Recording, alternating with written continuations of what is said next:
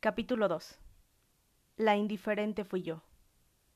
Andrea, de 27 años, quien había estado resentida con su exnovia Oriana por más de once meses, decidió que era momento de enfrentar este sentimiento. Pero para entender mejor este caso, contextualizaremos la historia en Bajo el Ojo Clínico.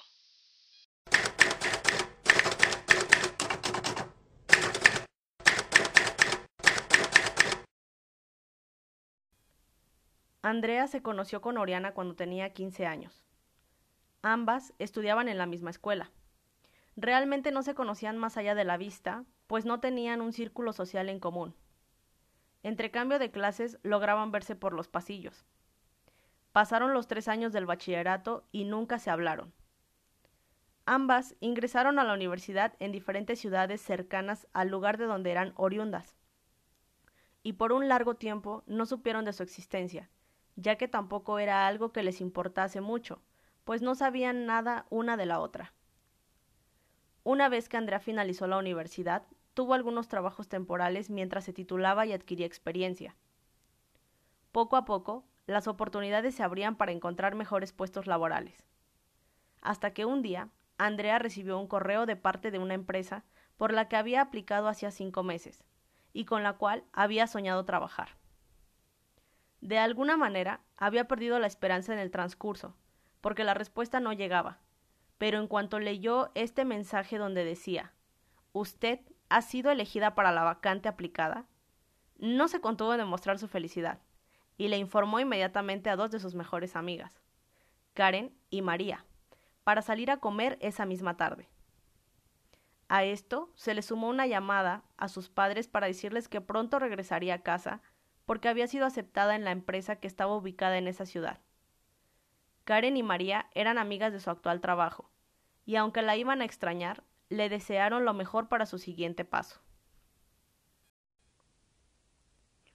Cargada de emociones, Andrea regresó a casa cuando se acercaba la fecha de inicio del contrato, y aunque en el inter de tiempo ajustó muchas cosas en su vida, estaba segura de continuar con este cambio. Transcurrieron algunos días antes de iniciar oficialmente en la nueva empresa, y justo en esos cambios se dio cuenta que tenía una nueva solicitud en Facebook que le pareció extraña, pero a final de cuentas conocida. Era Oriana, la chica con la que solo había cruzado una mirada perdida de vez en cuando hacía años. No hizo una pausa tan larga y aceptó esta solicitud. Unas horas más tarde estaba recibiendo un Hola, de la misma chica. Andrea respondió con un emoji de sorpresa, y fue así como Oriana le confesó que tenía un tiempo queriendo hablar con ella, que la recordaba de la prepa, pero antes no se atrevió a hacerle una charla pues se consideraba tímida. Sin embargo, se acababa de enterar que trabajaría en la misma empresa que su mejor amiga. Andrea, con una cara más de incredulidad por la inesperada confesión, continuó hablando con ella pensando que quizá era momento de tratarla y hacer un nuevo círculo social. Así fue como ella entró a trabajar y continuó conociendo a Oriana, quien después de tres semanas la invitó por un café. Y en esa primera salida a la que Andrea accedió, se dio cuenta que compartía gustos similares y que le agradaba la compañía de Oriana. Continuaron saliendo y conversando. La situación laboral de Andrea iba bien aunque no todo era color de rosa, como la misma Andrea lo refiere, ya que hubo cambios de clima laboral, y readaptarse a vivir con sus padres era un reto en ocasiones, porque ya estaba acostumbrada a tener su autonomía, y sabía que tendría que recurrir a algunos reglamentos que desde la universidad no tenía. Oriana la invitaba a comer seguido para aprovechar y conocerse. Las citas siguieron ocurriendo de manera continua y así fue como un día finalmente iniciaron una relación de noviazgo que duraría un año viento en popa. En este lapso, Andrea se sentía feliz y enamorada, pues creía que Oriana era una mujer cariñosa, comprensiva y comprometida, cualidades que le permitían sentirse segura y cómoda con ella. En los meses posteriores, algunas inseguridades se hicieron presentes en la relación de manera frecuente, demostraciones de celos que anteriormente eran considerados lindos, comenzaron a ser molestos para Andrea. pues ella estaba sumamente enamorada de Oriana, y no le causaría daño traicionando ese amor con otra persona. Aunque por más que ella se esforzara en demostrarlo con palabras y hechos, se comenzaba a sentir abatida y bajoneada por estas falsas acusaciones. De igual forma, entonces, empezó a haber poca tolerancia de parte de Andrea hacia Oriana, haciendo en algunos momentos manifiesto su enojo y resentimiento por escuchar aquellas quejas que para ella carecían de sentido. Comenzaron a perderse el respeto, llegando a los insultos y en ocasiones a empujones e incluso golpes como cachetadas, mordidas y pellizcos. En algún punto de estos tormentosos días, Andrea se preguntaba ¿cómo había llegado a cambiar tanto su relación perfecta?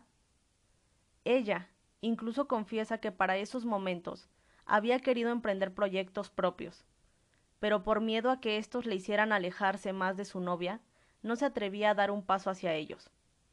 Pues si estando en su rutina Oriana ya era insegura, no se imaginaba estando fuera por uno o dos meses. El tiempo siguió pasando, y Andrea tenía la inquietud de estar yendo hacia atrás en lugar de avanzar. Por esos días, les habían avisado en el trabajo que quizá habría un recorte de personal y ella temía sufrir ese estrago. Además, últimamente, ella también había comenzado a celar a su novia, pues empezaba a sentir que algo no le cuadraba.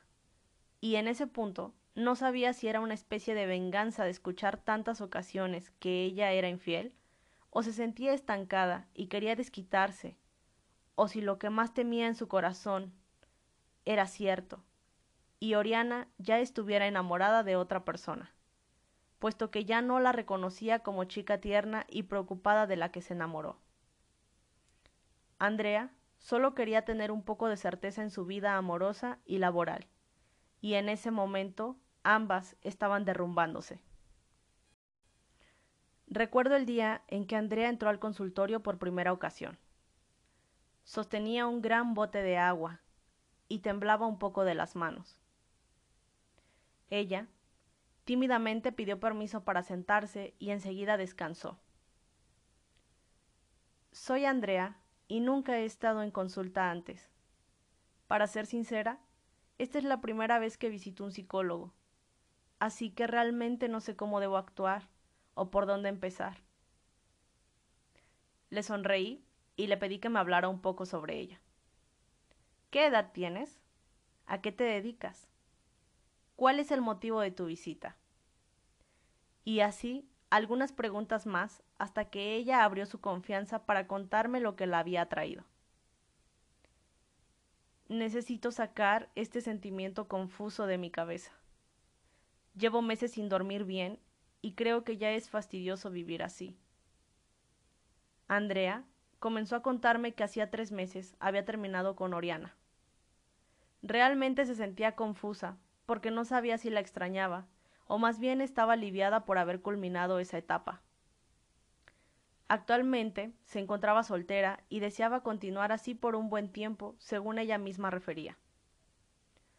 La necesidad de Andrea estaba en centrarse en proyectos futuros, pues ya tenía algunos años anhelándolos.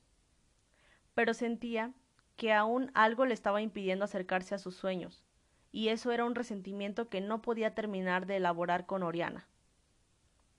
Andrea se sentía enojada y frustrada, porque en algún punto de la relación se entregó tanto que dejó de hacer lo que le gustaba, y en su lugar se amargó y se creó películas de miedo sobre si hacer lo que ella quería o tener problemas con su novia.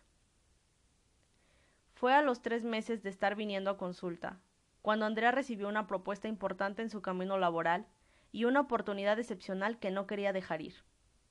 Así que en esta sesión me habló de ese enojo retenido e invisibilizado. Yo paré mi vida para estar bien con ella y continuar algo que ya no iba a ningún lugar.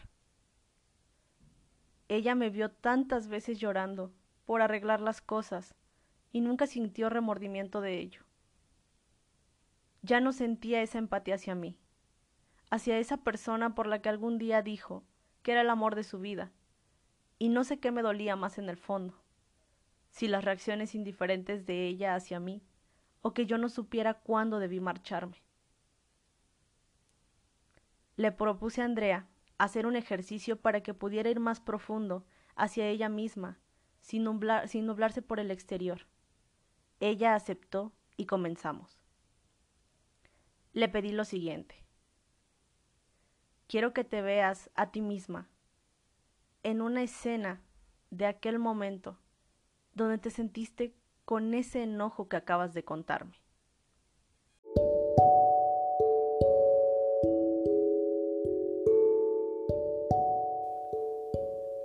Estoy con Oriana. Estoy llorando porque ella se enojó. Fuimos por unas cervezas con amigos suyos a un bar y ella solo buscó un pretexto para molestarse conmigo. Esa noche dormimos en su cuarto, pero antes de dormir le dije que quería hacer las paces, que no entendía la razón de su comportamiento. Ella solo se dio la vuelta y dijo que no quería hablar, que ya había arruinado la noche. Lo único que quería era descansar. Estaba harta. ¿Qué hace esa Andrea? Quiero que la mires y me digas, ¿cómo es? Ella es frágil, se siente sola y se pregunta cuándo acabará esa sensación de no saber si continuar luchando o irse. ¿Qué te gustaría decirles Andrea? Que ella es fuerte, que se levante porque yo la estoy esperando para acompañarla a casa, que no está sola que merece ser abrazada y confortada por esas lágrimas que brotan de sus ojos. Pero principalmente, quiero decirle que me perdone, porque todo este tiempo, la indiferente fui yo, y no Oriana. Había estado tan preocupada por saber qué era lo mejor que podría hacer por ella, que olvidé preocuparme por lo que yo misma necesitaba de mí.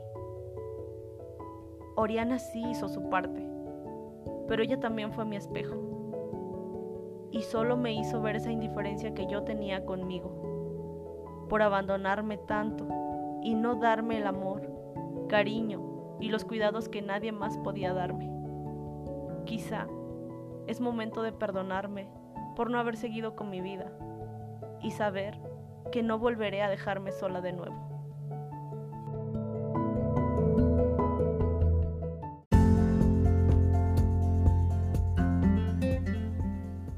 así como terminamos el capítulo de hoy. Espero que a través de la historia de Andrea puedas identificar algunas situaciones que a veces viven las personas cercanas a nosotros o incluso nosotros mismos. Las veces en que nos planteamos la pregunta, ¿debo de seguir aquí? o es momento de irme. Esa sensación de no estar avanzando con tu vida. Ese momento en el que quizá no tiene una respuesta. Ese momento en el que te sientes tan solo y abandonado. Pero que te das cuenta al final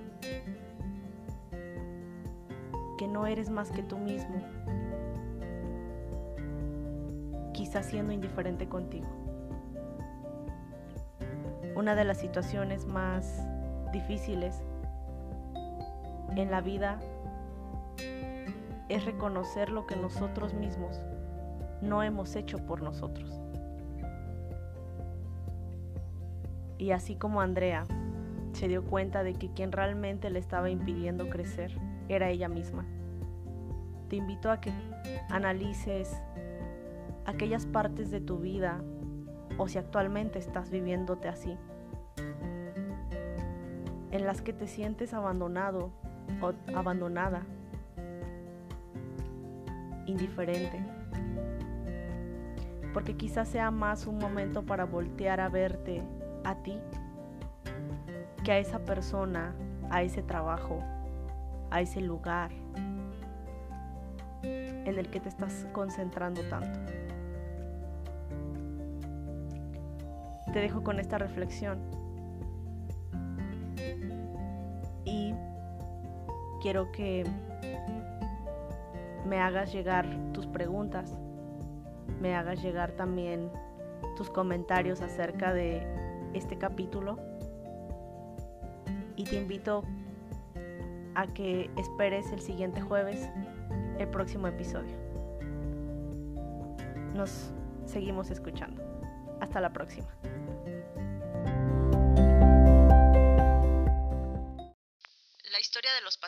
Contadas en este podcast se han realizado con el consentimiento de los mismos y para proteger la identidad y confidencialidad, algunos datos han sido cambiados o modificados.